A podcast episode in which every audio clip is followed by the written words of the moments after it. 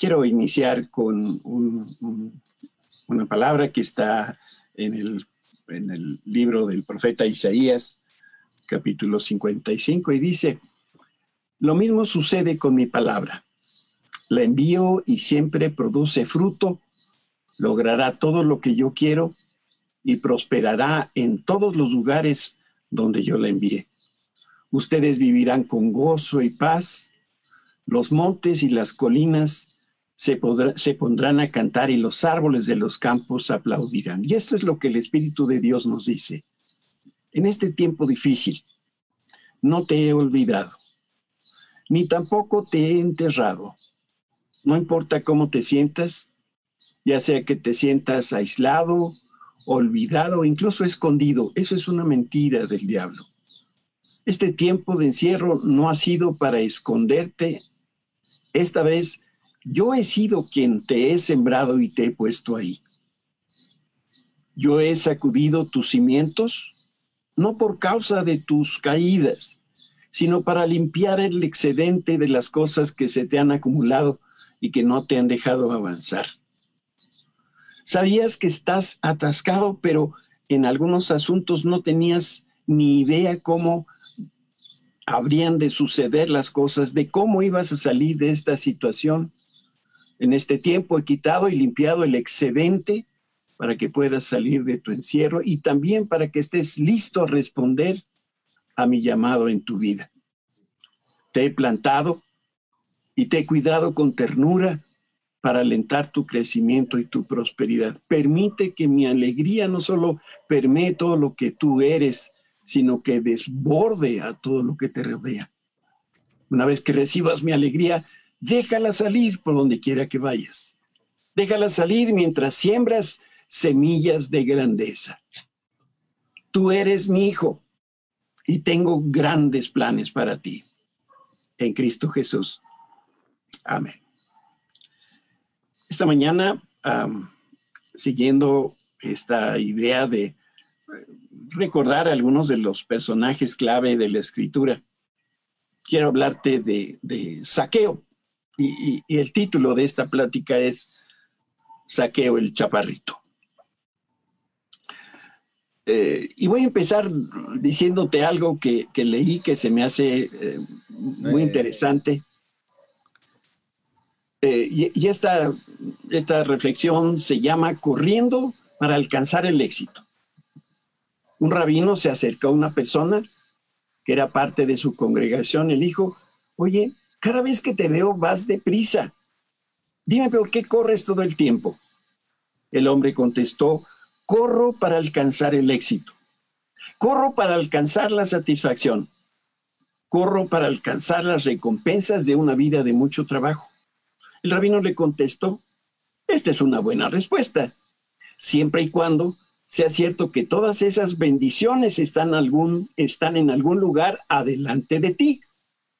Y si corres lo suficientemente rápido, las vas a alcanzar todas.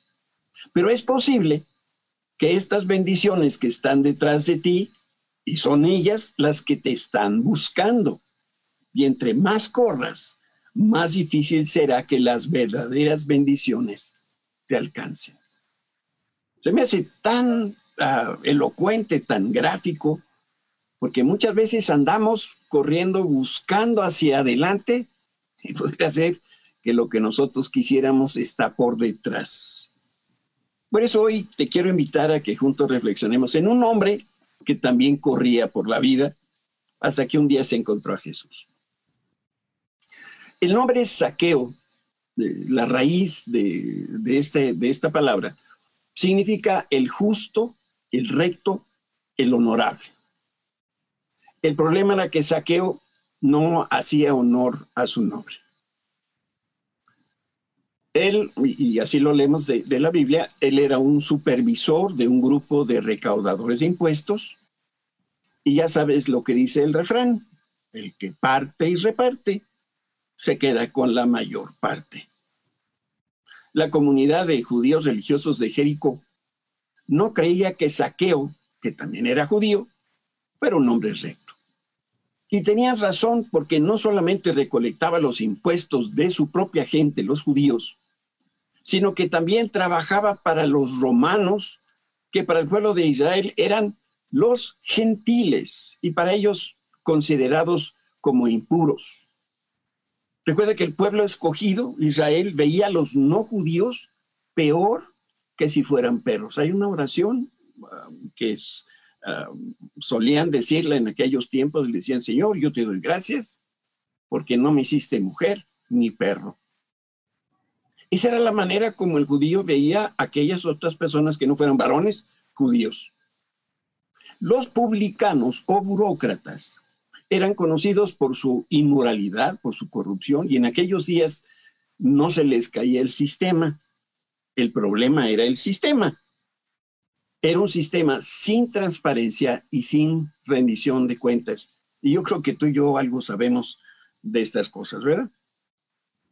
el, sistema para cobrar impuestos era muy sencillo, pero muy torcido. No había tabuladores, no había muchas cosas, y entonces los impuestos se, se cobraban de acuerdo al criterio del recaudador. Y en la práctica la cantidad que exigían y la cantidad que cobraban siempre era superior a la que entraba a la tesorería de Roma. Y entre más recolectaban, pues más se iban enriqueciendo estos funcionarios de gobierno. Por eso para los judíos Saqueo era un traidor porque trabajaba para Roma. Era un ladrón porque todo el mundo se daba cuenta que cobraba de más. Y era, por supuesto, un hombre corrupto. Sin embargo, para Jesús era un pecador perdido, pero también era una persona valiosa. No sé si tú ya te has dado cuenta, pero tú y yo, de alguna manera, nos parecemos a Saqueo. Yo creo que los antecedentes de la mayoría de nosotros son medio turbios. Bueno, al menos así son mis antecedentes. Pero la buena noticia es que para Jesús tú y yo somos muy valiosos. Ante los ojos de las personas que nos conocen, tú y yo somos pues lo que nos conocen. Pero el Señor nos ve como personas que podemos ser. En otras palabras, el Señor nos ve ya completos una vez que eso que Dios pensó para nosotros se hizo una realidad. Yo te quiero mostrar lo que ocurrió, lo que ocurrió, ocurrió en Saqueo a consecuencia del encuentro que tuvo con Jesús en Jericó. Y vamos a poner la primera lámina. Y lo que quiero mostrarte aquí es, bueno, son dos cosas. Te quiero, vamos a leer juntos el pasaje, pero te quiero decir que lo primero que se, no, que se ve es que un hombre y ese saqueo se hace niño. Había ahí un hombre llamado Saqueo. Era jefe de los cobradores de impuestos de la región y se había hecho muy rico.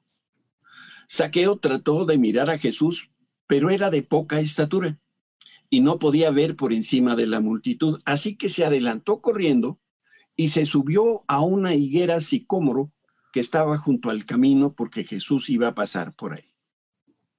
Mira, esta higuera sicómoro, eh, cuando yo leí esto no sabía qué era, entonces busqué y se trata de un árbol moráceo originario de Egipto y la característica es que es, el, el tronco es amarillento y el fruto es en forma de cono y crece en la zona del Mediterráneo. Además, la madera del sicómoro es muy apreciada en ebanestería porque es dura, porque la madera es muy resistente. Y algo que debemos subrayar es que en Oriente eh, no es bien visto que un hombre adulto corra, especialmente si se trata de un oficial de gobierno o una persona de dinero con poder y posición social. Y bueno, mientras yo me preparaba para compartir contigo esta reflexión, me di cuenta que yo soy judío. Y además soy una persona muy importante y te voy a explicar por qué. De entrada yo no corro. ¿Por qué voy a correr si tengo mi carrito que me puede llevar de un lado para el otro? Y en segundo lugar, no corro porque en los días de Jesús en la tierra la gente importante no corría. No, yo no voy a los gimnasios, pues por eso, porque soy una persona importante. Pero llama la atención aquí que Saqueo corriera por la calle como si fuera un niño que estuviera siguiendo un desfile. Y después no solamente corrió atrás de la multitud, sino que se trepó un árbol para poder ver mejor. Para poder este, entender este pasaje necesitas la imaginación. Imagina hoy en día un hombre eh, trajeado, este, zapatos bien boleados, con portafolios en mano, y que con ganas de ver lo que está pasando se trepa a un árbol. E, e, eso era la escena. Entonces, llama la atención que Saqueo corriera por la calle como, como si fuera este niño, eh, y lo que estaba buscando era cómo o de dónde voy a poder ver mejor. Y ese día Saqueo no siguió las reglas de conducta social, sino que hizo a un lado su posición económica y política porque tenía un profundo interés. A lo mejor hasta un poquito de curiosidad. ¿Y de qué se trataba? De que él quería conocer a Jesús. Eh, Juan Calvino escribió esta frase, la curiosidad y la simplicidad son actitudes que facilitan que las personas tengan fe. Saqueo corrió, se trepó un árbol porque había un, evento público en la ciudad y resulta que los judíos celebraban la fiesta anual de la Pascua. Y Dios había ordenado con la ley de Moisés que todos los judíos, no importa dónde estuvieran en el planeta, se debían reunir en Jerusalén para celebrar la Pascua. Que por cierto, esa fue la última Pascua que Jesús vivió. Y el centro del alboroto popular era Jesús mismo. Quizás aquellos se preguntaba, ¿no? ¿Quién es Jesús de Nazaret? Eh, ¿Por qué la gente lo sigue? ¿De qué me estoy perdiendo? Por un instante, aquí vamos a hacer un, un, paréntesis en la historia de Saqueo y pensemos en algo que dijo Jesús. Vamos a leer Lucas 18, 17. Les digo la verdad, el que no recibe el reino de Dios como un niño, nunca entrará en él hay una razón poderosa que impide que muchas personas uh, confíen en Jesucristo. Y esa es ah, una barrera para que las personas abran su corazón a Cristo. Y ese es el orgullo. Y la otra cosa que va pegado es, ¿qué van a pensar otras personas si yo sigo a Cristo? Sabes, esto no le pasa a los niños. Ellos sencillamente creen y no dudan. Los adultos tenemos miedo de arriesgarnos. Quizá te pasa lo mismo a ti, que tienes uh, pavor de que te, vean asociado con cristianos. Y bueno, pues esto fue algo que uh, Saqueo tuvo que vencer. Te quiero mostrar otra cosa que ocurrió en Saqueo cuando tuvo ese encuentro con Jesús. Y vamos a ver este pasaje ahora en Lucas 19.5. Cuando Jesús pasó, miró a Saqueo y lo llamó por su nombre. Saqueo le dijo, baja enseguida, debo hospedarme hoy en tu casa. Y aquí, aquí hay una pregunta que, debemos hacernos y es, ¿quién buscaba a quién? Recuerda que Saqueo pensó que él estaba buscando a Jesús, pero te voy a leer el pasaje de nuevo. Vamos a ver Lucas 19.3. Saqueo trató de mirar a Jesús, pero era de poca estatura y no podía ver por encima de la multitud. Entonces, la pregunta aquí es, ¿quién buscaba a quién? Y en realidad, la respuesta es que Jesús estaba buscando a Saqueo. Y digo eso porque esto es lo que leemos en esta otra cita, Lucas 19:10. Pues el Hijo del Hombre, que es un título que Jesús empleaba para sí mismo, vino a buscar a salvar a los que están perdidos. Jesús, a quien uh, Saqueo buscaba en realidad, Jesús andaba atrás Saqueo. Y sabes, tristemente muchos se creen o se sienten buenos y por eso no andan buscando al Salvador. Estas personas están convencidos que de alguna manera ellos ya se ganaron su pase al cielo, pero están en un error. El hombre pecador tampoco busca al Salvador porque en su naturaleza hay algo que le impide hacer. Y esto es lo que el Espíritu Santo dice. Vamos a leer Romanos 3:11. Nadie es realmente sabio y nadie busca a Dios. Cuando nuestros padres, Adán y Eva, y, y ellos pecaron, se escondieron de Dios. Sin embargo, Dios salió a buscarlos, es lo que leemos en el libro de Génesis. Y cuanto más eh, Jesús, que vino a la tierra a ministrar, él buscaba a la oveja perdida. Y, te quiero decir otra cosa, que el día de hoy el Espíritu Santo sigue buscando a los pecadores como tú y como yo. Aunque no vemos físicamente a Jesús, su Espíritu impulsa a los redimidos, que somos los creyentes en Cristo, a estirar las manos y llevar a Cristo a aquellas otras personas que están perdidas y que ni siquiera saben que lo están. Nosotros no sabemos qué era lo que Dios estaba trabajando en el corazón de Saqueo. No sabemos por qué llegó en ese momento. No sabemos necesariamente por qué eh, se quería subir a ese árbol y, y ver hacia adelante. Pero de lo que sí podemos estar bien seguros es que Dios estuvo preparando el corazón de Saqueo porque iba a tener un encuentro genuino con Jesús. Y sabes, Ahora mismo Dios está trabajando en tus seres queridos para que ellos conozcan y tengan una relación personal e íntima con Cristo. Te puedo garantizar que una de las muchas razones de esta pandemia es para que Dios, a través de esta situación, trabaja en el corazón de muchas personas que necesitan, como saqueo, buscar a Jesús y abrir su corazón a Él. Dios siempre prepara el corazón de los pecadores para que reciban a Cristo.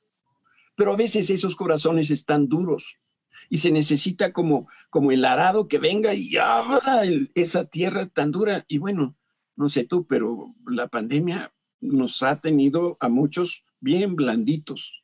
Miren cómo ayudo yo ahora en la casa.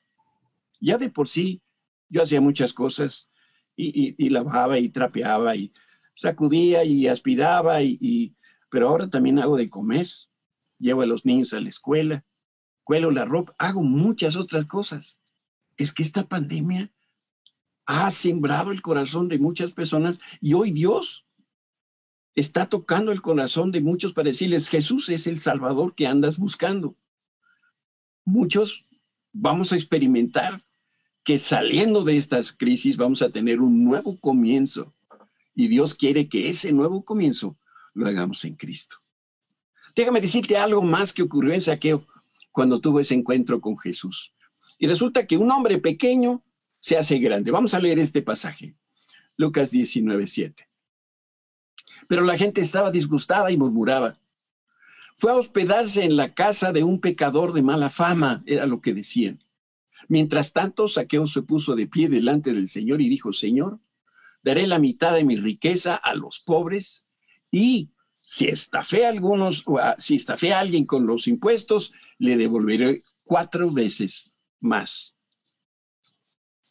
No era culpa de saqueo que él fuera chaparrito y que no pudiera ver por encima de la multitud.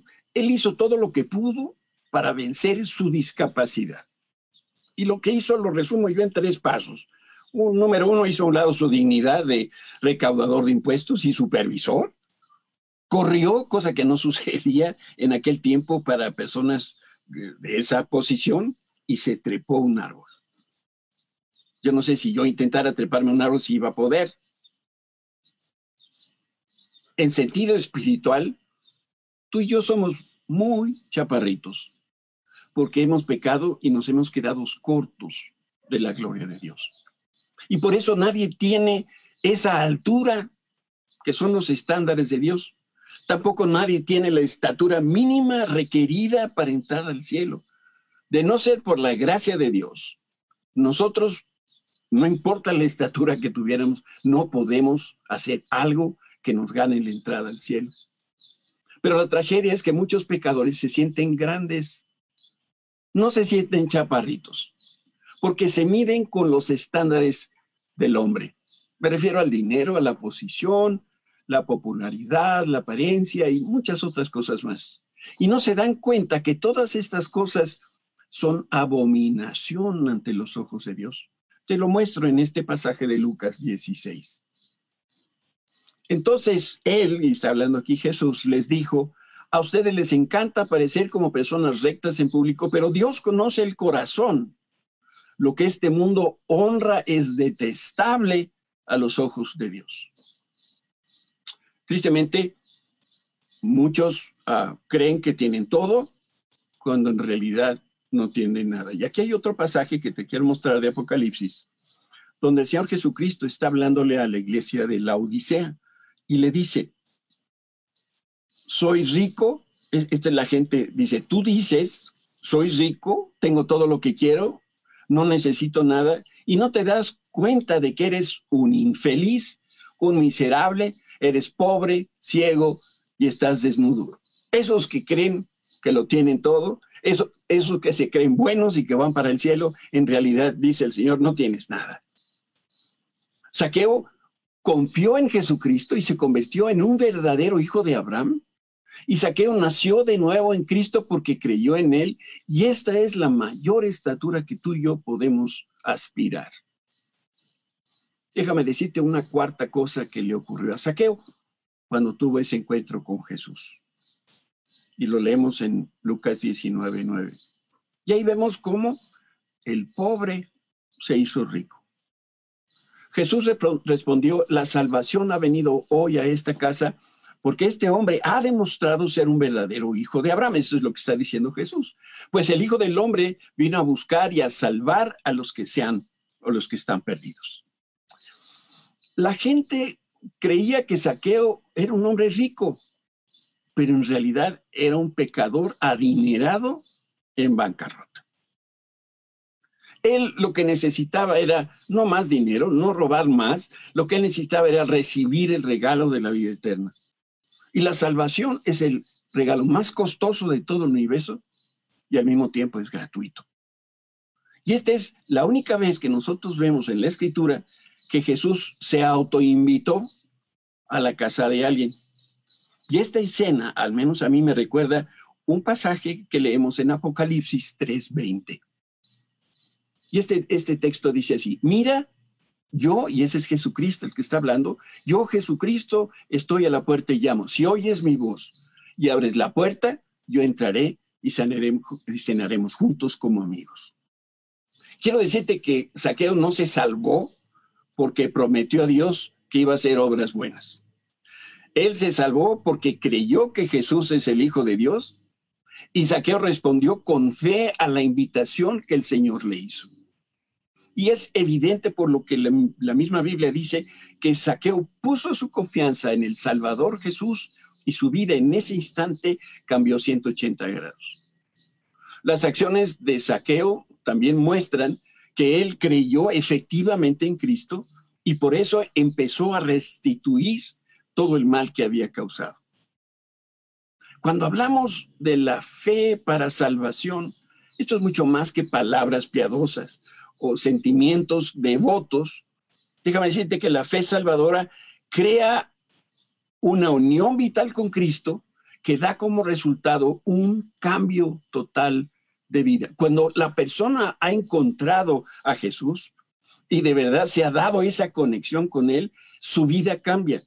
Y no porque se esfuerce en cambiar, sino que hay algo que pasa en el interior de la persona que traduce en una conducta totalmente diferente. Mira cómo dice Santiago capítulo 2. Amados hermanos, ¿de qué le sirve a uno decir que tiene fe si no lo demuestra con sus acciones? ¿Puede esa clase de fe salvar a alguien? Supónganse que ven a un hermano o una hermana que no tiene qué comer ni con qué vestirse. Y uno de ustedes le dice, adiós, que tengas un buen día, abrígate mucho y aliméntate bien, pero no le, no le da el alimento ni la ropa. ¿Para qué le sirve? De manera que al creer en Cristo, como saqueo, hubo un cambio en su vida. Y el cambio se dio en lo que era evidente, lo que tenía que ver con el dinero.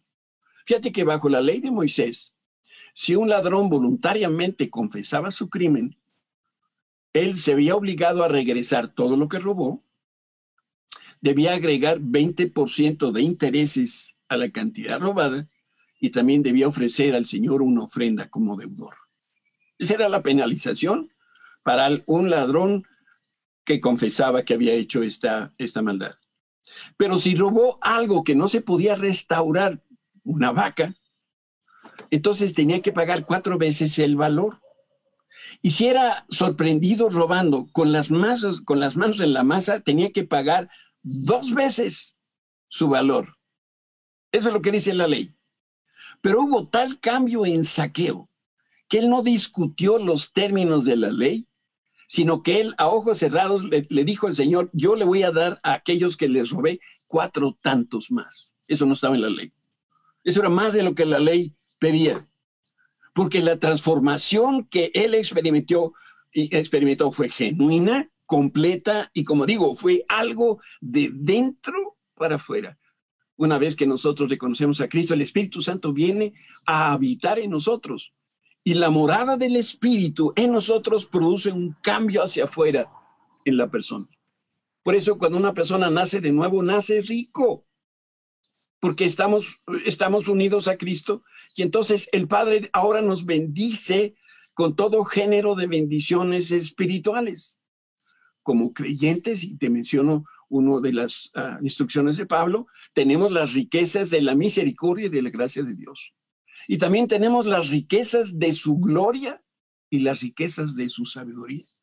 Por eso todos los que hemos depositado nuestra confianza en Cristo, tenemos tanta riqueza que ni siquiera somos capaces de entenderla. ¿Te imaginas?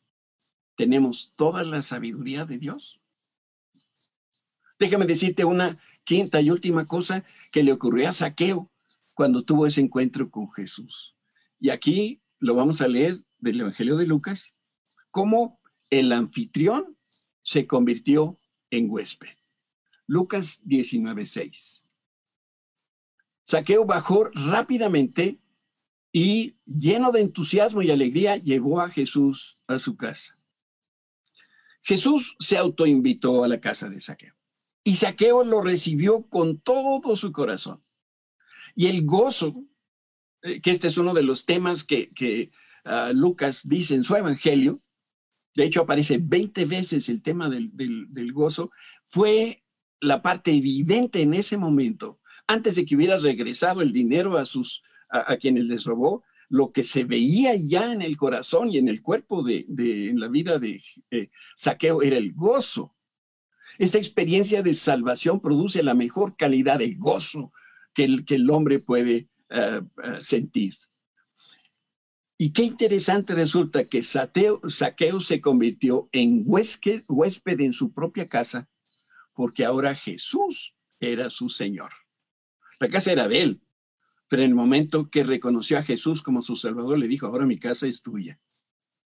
Saqueo estaba dispuesto a obedecer al Señor y lo obedecería en todo lo que Jesús le pidiera. Y también estaba dispuesto, y de hecho lo hizo, a testificar de Cristo a las personas. Sabes, este asunto de testificar de Cristo no es otra cosa de que hablar lo que Cristo ya ha hecho en tu vida. Pero es un tema que te confieso, para mí es penoso, porque te cuento lo que una vez me pasó. Después de más de 40 años, volví a ver a la hermana de mi mejor amigo de toda la vida. Y resultó, que esta chica, Patty, fue vecina de mis hijos Arturo y Gaby. ¿Qué cara pones cuando alguien te conoció estando en el lodo del mundo y ahora estás predicando la palabra de Dios? Saqueo pagó cuatro veces lo que robó pero yo nunca le hablé a mi, amigo Roberto de mi amigo Jesús. Y cuando yo busqué a Roberto, él se burló de mí. Y ahora no sé cómo reparar la relación. A Jesús lo criticaban de todo. Y esta ocasión no fue la excepción. La gente criticó a Jesús por ir a visitar a un publicano corrupto que además servía al gobierno de Roma. Pero a pesar de la oposición, el Señor no lo juzgó, por el contrario, Jesús reconoció que sus, que sus críticos también necesitaban salvación. Yo creo que de este lado de la eternidad donde nos encontramos, nunca vamos a saber si esos enemigos de Jesús algún día lo reconocieron como saqueo. Cuando empiece el día, nunca sabemos cómo va a terminar. Para Saqueo ese día terminó con una gran celebración llena de amigos. El Hijo de Dios cambió a un hombre y le dio una vida totalmente nueva. Y este es algo que Jesús continúa haciendo. Él anda entre nosotros buscando al perdido, porque Él lo quiere salvar. Déjame ir concluyendo esta ah, reflexión. De Saqueo y su historia yo desprendo cuando menos cuatro enseñanzas. La primera es que el nombre de Saqueo le quedaba muy grande a este hombre. Como te dije al principio, Saqueo significa justo, recto, honroso, pero la imagen que la gente tenía de Saqueo era de un traidor, un ladrón y un hombre corrupto. Sin embargo, Jesús lo veía con todo su potencial. Cuando nosotros creemos en Cristo, Dios nos da un nombre nuevo que está en línea con nuestro destino. Y, quiero decirte algo porque esta es una de las cosas que yo sé que Dios quiere que guardes en tu corazón. El Señor nos da un nombre nuevo cuando le conocemos y este nombre expresa su propósito para mi vida. Si tú no has encontrado tu, propósito, bien se pudiera deber a que no has rendido tu vida a Cristo o no has escuchado, no te has dado cuenta de ese nombre nuevo que Dios te dio. ¿Y de dónde saco que Dios nos dé un nombre nuevo? De la Escritura. Vamos a leer juntos lo que dice Apocalipsis 2, 17. Todo el que tenga oídos para oír debe escuchar al Espíritu y entender lo que Él dice a las iglesias. A todos los que salgan vencedores, les daré del maná que ha sido escondido en el cielo y le daré a cada uno una piedra blanca y en la piedra estará grabado un nombre nuevo que nadie comprende aparte de aquel que lo recibes. ¿Conoces tu nombre nuevo? Porque ahí está la clave de tu destino. Muchas veces, quizá tú has escuchado hablar de Cristo, pero crees que eh, Él es el único de las personas que, quisieras conocer que no conoces. Yo te pregunto, ¿crees que Él es el único que te puede salvar de la condenación eterna? Quizá lo que te detiene a creer en Cristo es tu orgullo. No te atreves a pedirle a Dios que te perdone, que te salve, porque a lo mejor estás muy cómodo dentro de tus propias tradiciones o, tienes temor a ser el ridículo delante de los demás y digan ahora este también es cristiano. O a lo mejor eres de los que te sientes bueno y crees que no necesitas a Jesús. Déjame por otro lado decirte que ahora mismo yo te invito a seguir el ejemplo de saqueo. ¿Sabes por qué estás aquí hoy en esta transmisión? ¿Por qué estás escuchando justamente este mensaje? Porque Dios te ha venido estando te ha venido buscando y Él quiere que te arrepientas y creas en Cristo. Y si tú haces eso, el Señor hará lo mismo que hizo con Saqueo. A partir de ese día, Saqueo fue hijo de Dios porque creyó en el Señor Jesucristo y él fue salvo.